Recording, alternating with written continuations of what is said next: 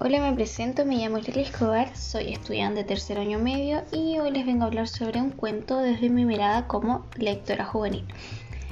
Bueno, em, nuestro cuento se llama Instrucciones para dar a cuerda un reloj de Julio Cortázar, quien recordando un poquito es uno de los escritores más influyentes del siglo XX en Latinoamérica. Y también es muy reconocido por emplear el realismo mágico en sus obras, que también se hace presente en este cuento. Bueno, para dar a conocer un poquito sobre de qué se trata el realismo mágico, es una forma estilística de mostrar algo extraño y no muy común de una manera muy cotidiana y llamativa. Bueno, ahora comenzando a hablar de nuestro cuento, em, el autor refleja eh, la temporalidad con la muerte, como estos dos conceptos de tiempo y muerte son uno, también nos abarca la espontaneidad de esta, como es inesperada y lenta o rápida y fugaz. Em, también em, refleja mucho lo que es el miedo del ser humano por esta etapa final de vida, pero también a poder asimilar em, que es algo natural y que sí o sí en un momento eh, se va a hacer presente. Bueno, tenemos esta parábola del reloj donde simboliza el reloj como un mecanismo de recordatorio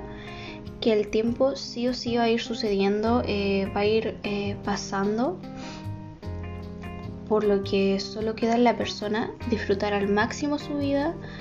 y manejarla como él desee. Bueno, también como reflexión de vida eh, infiere todos esos momentos que sucedieron y aprovechamos por lo que es aquí donde intenta eh, abarcar en el lector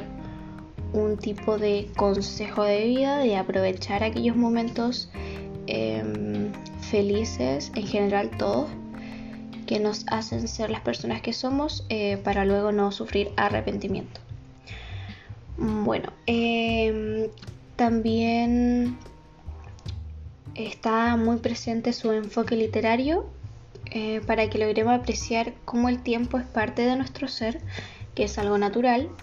y estima que el tiempo y la muerte son parte de sí, son dos conceptos que van unidos y que cada uno lleva al otro. Y em, que debemos aceptar esta cercanía con la muerte, ya que esta está siempre ahí constantemente esperando la oportunidad. Eh, y que debemos quitarle la rareza y hacerla parte de nuestro día a día.